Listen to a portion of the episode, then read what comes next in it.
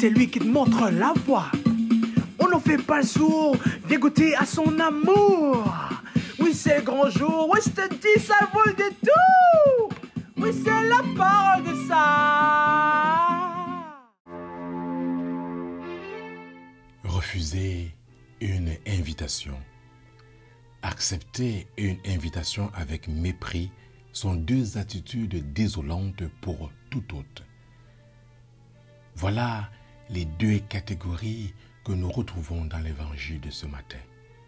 D'une part, ceux et celles qui refusent une invitation. C'est votre attitude, c'est la mienne, c'est notre attitude lorsque nous déclinons une invitation pour laquelle nous sommes informés depuis bien longtemps, mais à la dernière minute. Voilà comment se sent le Seigneur à chaque fois que nous refusons les appels de l'Évangile à une conversion permanente et quotidienne. La deuxième catégorie porte sur celles et ceux qui acceptent l'invitation mais avec mépris. On le voit dans l'évangile de ce jour à travers la personne présente au repas des noces sans le vêtement. Manière caricaturale, bien souvent, nous acceptons certaines invitations où nous sommes très chics. Mais quand il s'agit, par exemple, de l'Église, nous arrivons de façon banale.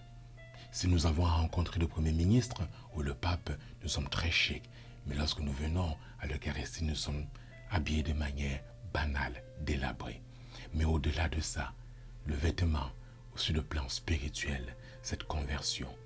Bien-aimés dans le Christ, n'acceptons pas les appels de l'Évangile avec mépris ou ne fermons pas nos cœurs aux appels de l'Écriture. Ne refusons pas cette invitation à la dernière minute, car autant nous sommes fâchés lorsque nos frères et nos sœurs agissent ainsi envers nous.